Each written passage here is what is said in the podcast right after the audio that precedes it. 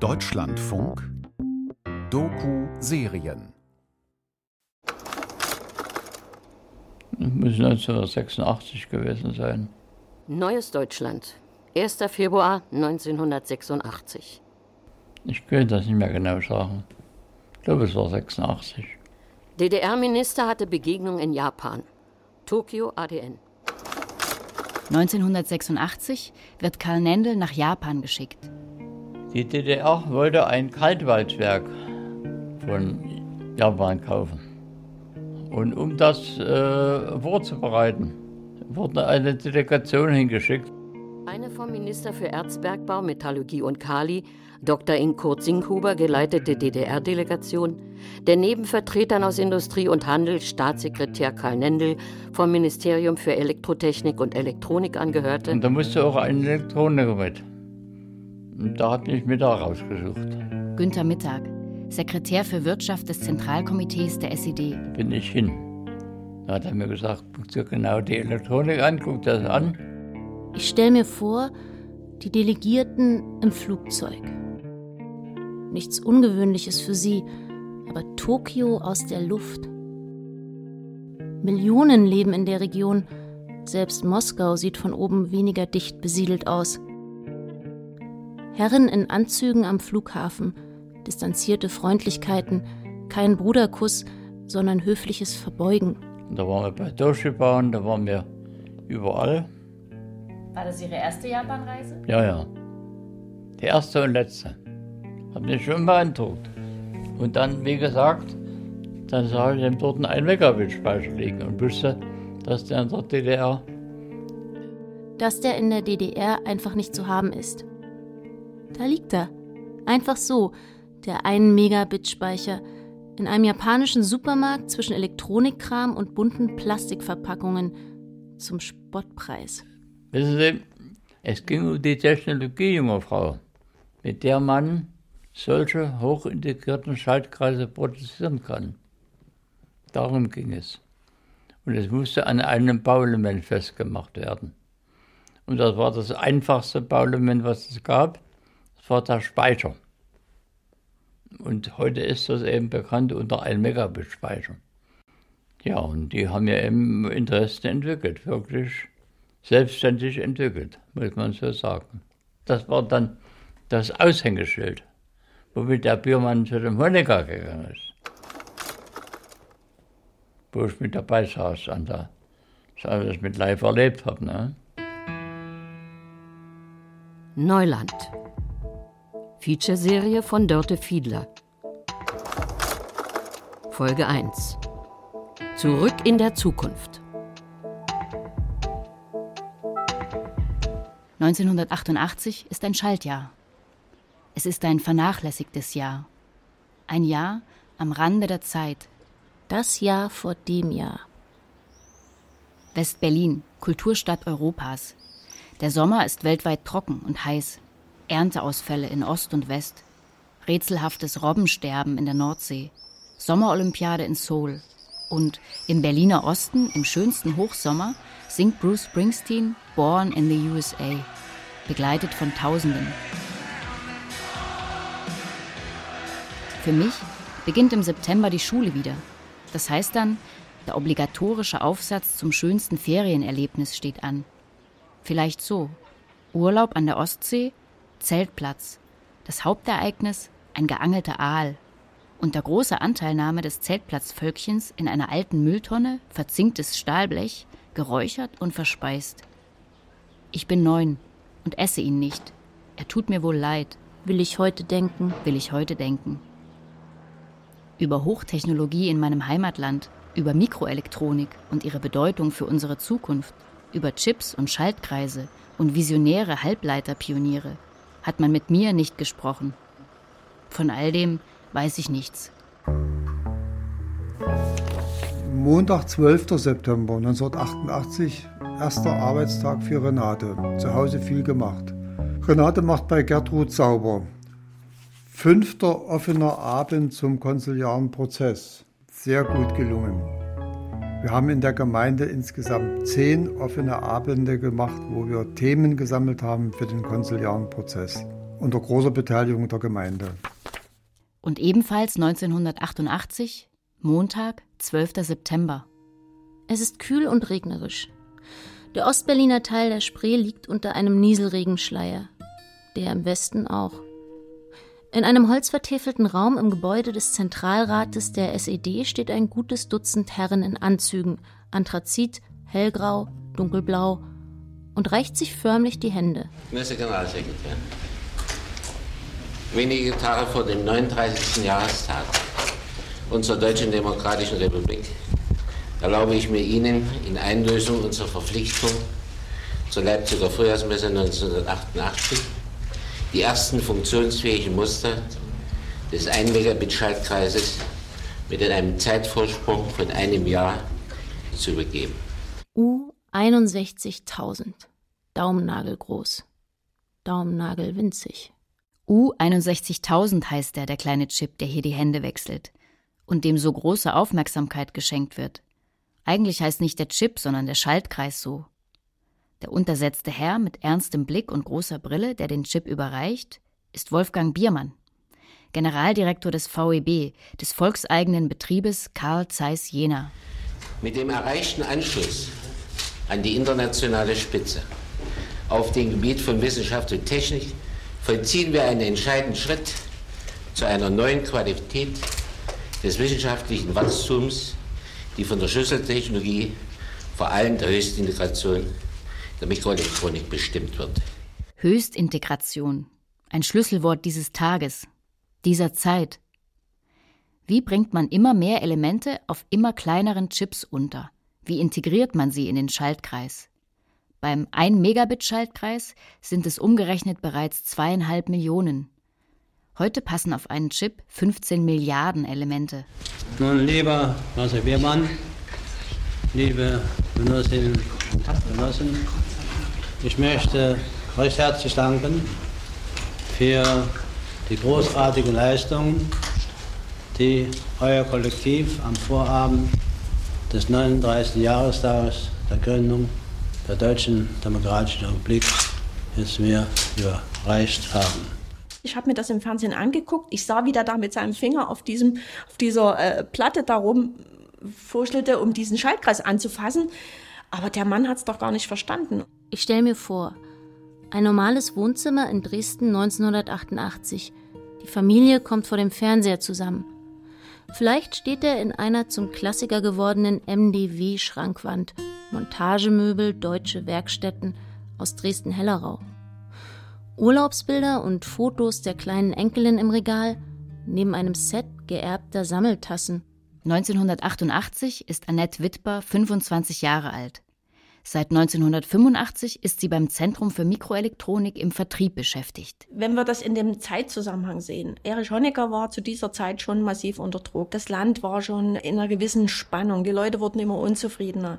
Was hat er denn versucht? Er hat versucht, medienwirksam etwas zu zeigen. Hier, guck mal, ähm, das haben wir geschafft. Das wollte er ja nicht nur im Land zeigen, er wollte es ja auch in Richtung der Sowjetunion zeigen. Er wollte es vielleicht der ganzen Welt zeigen. Man muss das eben in dem Zeitkontext sehen. Zehn Jahre früher wäre das vielleicht ganz anders von mir wahrgenommen worden. Aber in diesem Zusammenhang war das einfach nur noch, äh, hatte so einen Witz. Ja, also so habe ich es empfunden. Als irgendwie witzig, irgendwie ein bisschen Fremdschämen. Fremdschämen. Die Entwicklung der Produktivkräfte im Sozialismus sichert Vollbeschäftigung und sie sichert Volkswohlstand. Als ich das Archivmaterial zur Übergabe des 1-Megabit-Speichers sichte, habe ich ein ähnliches Gefühl. Die Rede, die Honecker bei der Übergabe hält, ist voller grammatikalischer Anschlussfehler. Eine Worthülse nach der anderen.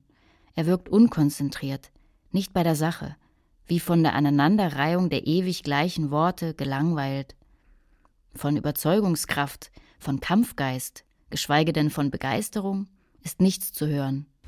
Und ich möchte alle Beteiligten an dieser Leistung dem gesamten Kollektiv im Namen des Zentralkomitees unserer Partei, im Namen des Politbüros euch allen recht herzlich danken und ich bitte, die Grüße weiterzugeben an all jene, die noch mitgewirkt haben.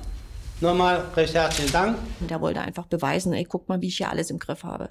Ja, es gehörte mit zu seiner Darstellungswut zu zeigen, ja, das System wird überleben. Aber der technologische Fortschritt ermöglichte es, in einem winzigen Silizium ein Kristallplättchen, nicht nur einen Transistor, sondern komplette funktionsfähige Schaltungen zu integrieren. Das ist ein Lehrfilm der DEFA zur Mikroelektronik aus dem Jahr 1983. Der Chip entstand. Er ist die irreparable, nicht demontierbare kleinste Einheit der Mikroelektronik. Seit dem Beschluss des ZK der SED im Jahr 1977 zur Beschleunigung der Entwicklung, Produktion und Anwendung der Mikroelektronik in der DDR wird die Bevölkerung in regelmäßigen Abständen und in allen Medien immer wieder über die Bedeutung der Mikroelektronik für die Zukunft des Volkswohlstandes aufgeklärt. Die Zukunft unterfüttert mit Sounds, die an frühe Science-Fiction-Filme erinnern. Somit erweist sich eine enge Zusammenarbeit im RGW geradezu als eine Notwendigkeit. Und es erfüllt uns mit Stolz, dass wir zu den wenigen Ländern gehören, die in der Lage sind, die Bauelemente selbst zu entwickeln und zu produzieren. Und diese Zukunft soll jetzt also in Form von heiß ersehnter Unterhaltungs- und Haushaltselektronik in die Wohnzimmer schwappen und den Volkswohlstand stützen. Nicht die Technik. Der Mensch entscheidet über die Funktionen der integrierten Schaltkreise. Seine Vorstellungen bestimmen somit den internen Aufbau. Bei der Übergabe 1988 steht in der Runde der Herren auch Bernd Junghans, der Projektleiter des Megabit-Speichers. Hier wird er von einem Reporter interviewt. Warum äh, muss sich ein Land wie die DDR einem solchen Anspruch stellen?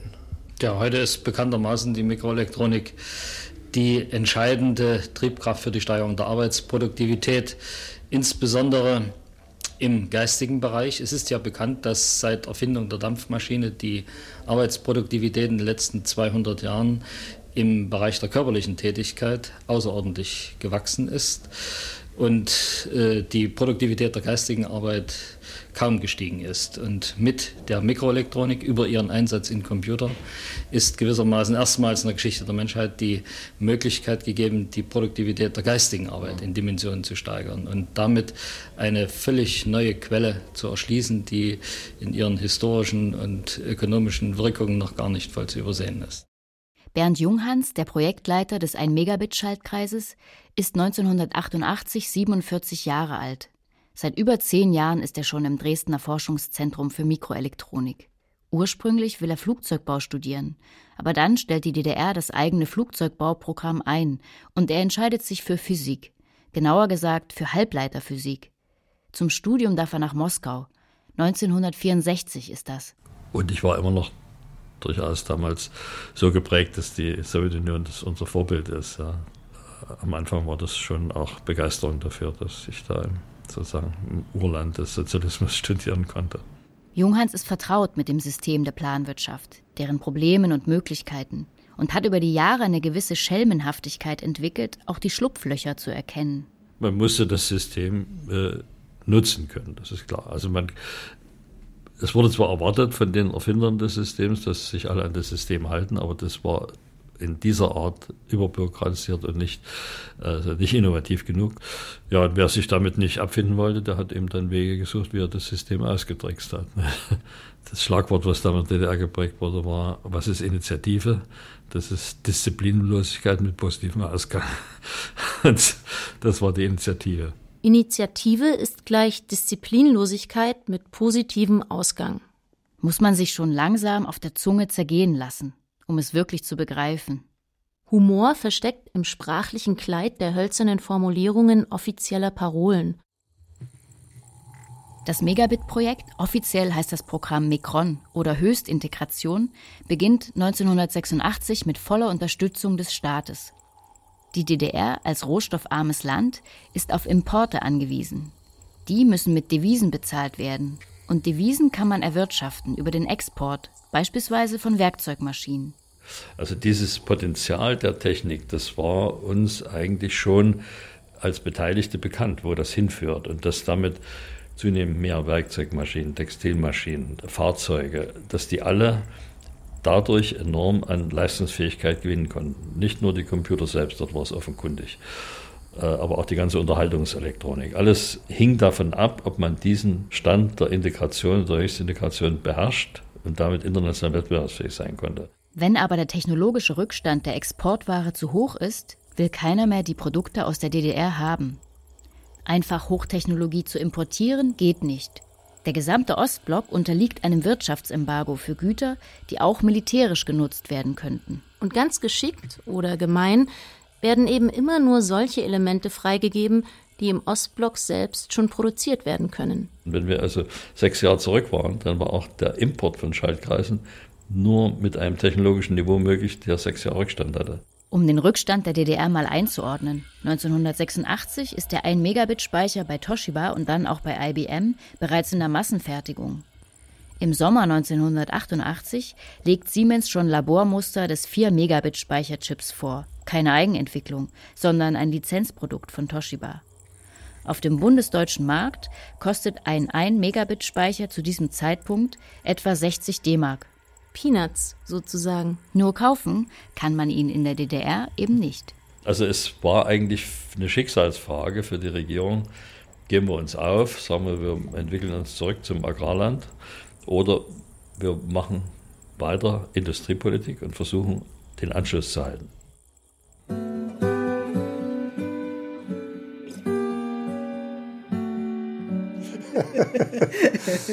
also ich ja, heiße Werner Ritter, bin in Dessau geboren im Januar 1942. Habe dort gelebt bis zu meinem 18. Lebensjahr und dann bin ich nach Dresden zum Studium und bin hier geblieben. Also ich bin im Februar 1944 geboren in Dresden. Ich bin Dresdnerin. Werner und Renate Ritter leben in Dresden-Plauen. Dienstag, den 20.09.1988.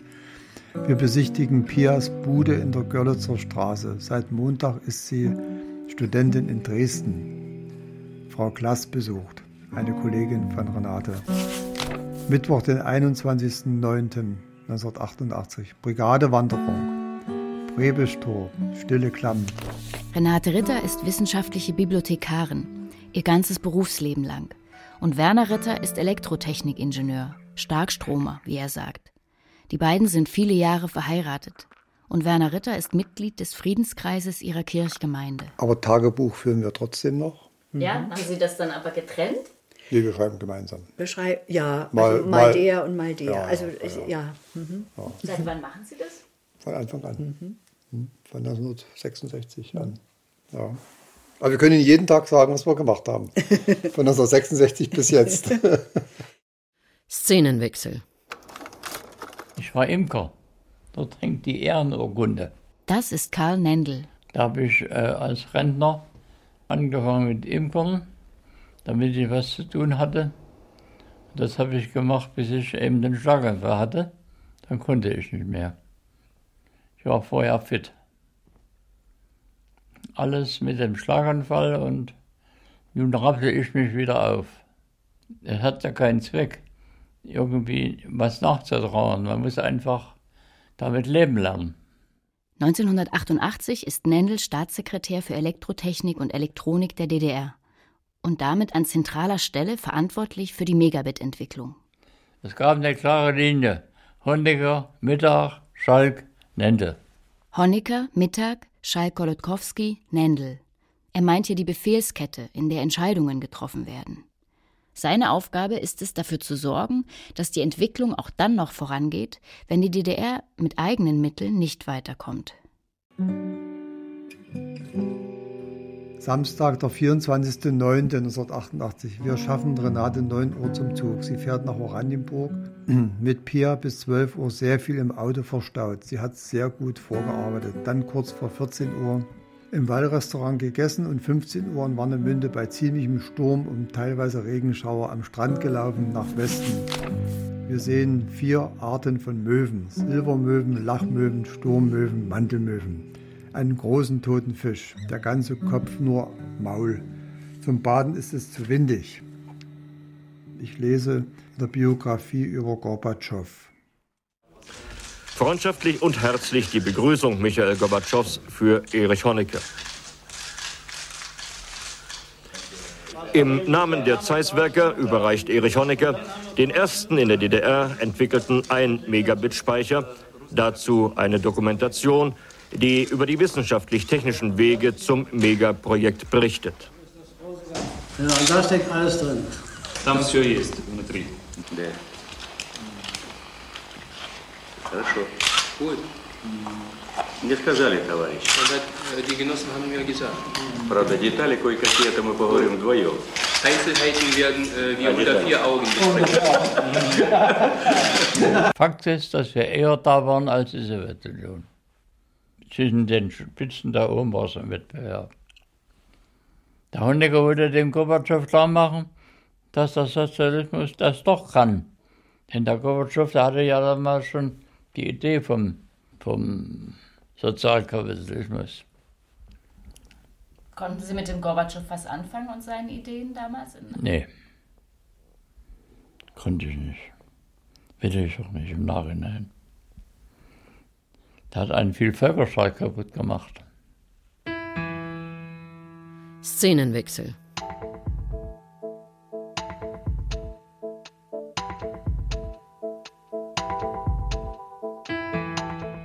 Der Betrieb Willi Agatz gehört zur Wismut, einer seit den 50er Jahren bestehenden sowjetisch-deutschen Aktiengesellschaft, mit dem Zweck, das Uranerzvorkommen auf dem Gebiet der DDR für das sowjetische Atomindustrieprogramm abzubauen.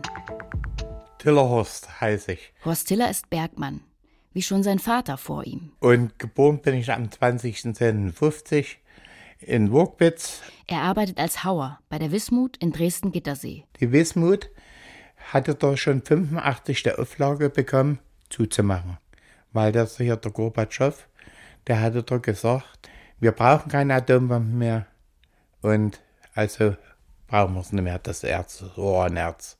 Nicht allein Gorbatschows Bemühungen, auch die sinkende Rentabilität spielt eine Rolle. Allerdings gibt es neue Pläne für den Bergbaubetrieb. Ich weiß bloß noch, 88, glaube haben die schon gebaut, angefangen das Werk zu bauen. Da ging das los mit dem Rheinsiliziumwerk. Ich weiß, wir mussten mal zum Betriebsdirektor hoch.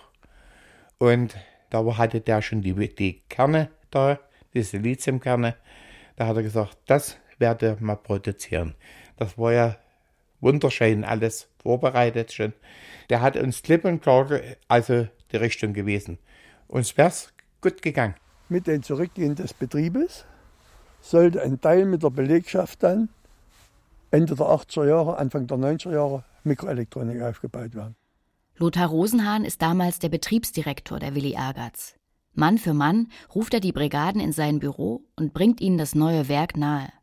Etwa 550 Kumpel werden für die Sanierung des Bergbaugeländes eingeplant. Die anderen 550 für das nagelneue Werk der Mikroelektronik. Ja, ja, die hatten alle schon Arbeitsverträge, die dann in der Übergangsphase mit aufbauen sollten. Und hier sollte polykristallines Silizium hergestellt werden, die 10er Scheibe. Nicht nur für die DDR. Es war dann ein Objekt gesehen, dass man das im gesamten RGW benötigt hat. Und dafür wollte man aus den anderen RGW-Ländern wollte man seltene Metalle, seltene Erden importieren als Austausch dann. Also es sollte ein großer Betrieb werden. Na, das war was Neues, was praktisch auch gebraucht wurde. Na, das war ja erst im Aufbau der Computertechnik, das ganze Zeug. Und da habe ich gesagt, das ist ja was Feines. Ich wusste ja, rein Silizium ist das Werk, wo es am saubersten zugeht. Durch Schleusen, kein Staub. Man wurde auf den Schacht dreckig, aber man ist sauber nach Hause gegangen. Ja. Und da ich, habe ich mir immer gesagt, ich fange, wenn das Rheinsiliziumwerk aufgemacht wird, fange ich auch dort an, wenn sie mir eine Stelle geben. Das war schon für mich maßgebend, dass ich dort anfangen kann.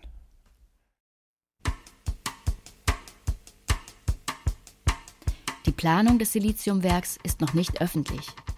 Die Dresdner wissen nichts davon. Das war im Sommer 88, Spätsommer 88. Ah ja, klar. Spätsommer 88. Das sind Wilfried und Gesine Pschenitzka. Wilfried Pschenitzka ist damals Bauingenieur in einem Dresdner Planungsbüro. Also angefangen hat für mich das mit einem Besuch eines Planungsingenieurs aus einem anderen Planungsbüro, die beauftragt waren mit der Planung des Rheinsiliziumwerks in Gittersee. Und das war der Erste, der den Stein ins Rollen brachte, weil er mit seinem Gewissen gesagt hat, das kann ich nicht verantworten, der Standort ist völlig ungeeignet hier. Der Ortspfarrer von Dresden-Gittersee, Wilfried Weißflog. Und er kam zu mir und er hat gesagt, er, er könnte dagegen nicht protestieren, weil das seinen Beruf, seine Arbeit und seine Familie gefährden würde. Sie würden ihn sofort rausschmeißen, wenn, er, wenn das publik würde. Ob ich nicht eine Möglichkeit hätte, das beim ökologischen Arbeitskreis anzubinden. Ich habe da von dem Herrn Schmidt das erste Mal das Wort reins Lithium gehört. Auch das Wort Trichlorsilan fällt hier das erste Mal. Eine Chemikalie, die für die Herstellung von Reinsilizium notwendig ist. Ich habe nicht gewusst, was das ist. Und er sagt, leicht entzündbar, schwerer als Luft. Bei geringsten Erschütterungen kann das Ding in die Luft gehen. Und dieses reins Lithium. Er meint hier Triclosilan. Hätte von Nünschritz bei Riesa nach Gittersee transportiert werden müssen. Etwa 60 Kilometer durch relativ dicht besiedeltes Gebiet. Ich nehme an, dass es der Johannes Schmidt war, aber hundertprozentig kann ich es nicht mehr sagen. Das war von ihm sehr mutig, ja. Das hat den Herrn Schmidt beunruhigt und hat gesagt, ich kann da nicht weiter mitmachen. Aber bitte sagen Sie nicht. Und da habe ich meinen Kirchenverstand zusammengerufen und gesagt, hier soll Werk gebaut werden bei uns. Das wird heißes Eisen. Was machen wir?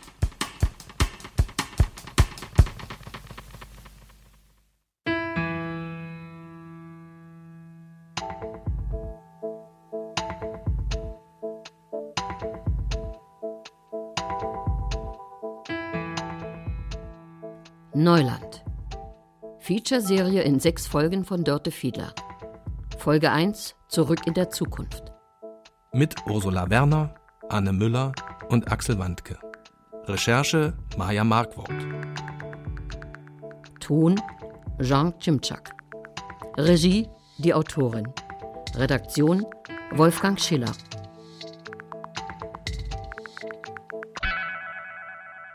Eine Produktion des Deutschlandfunks 2018.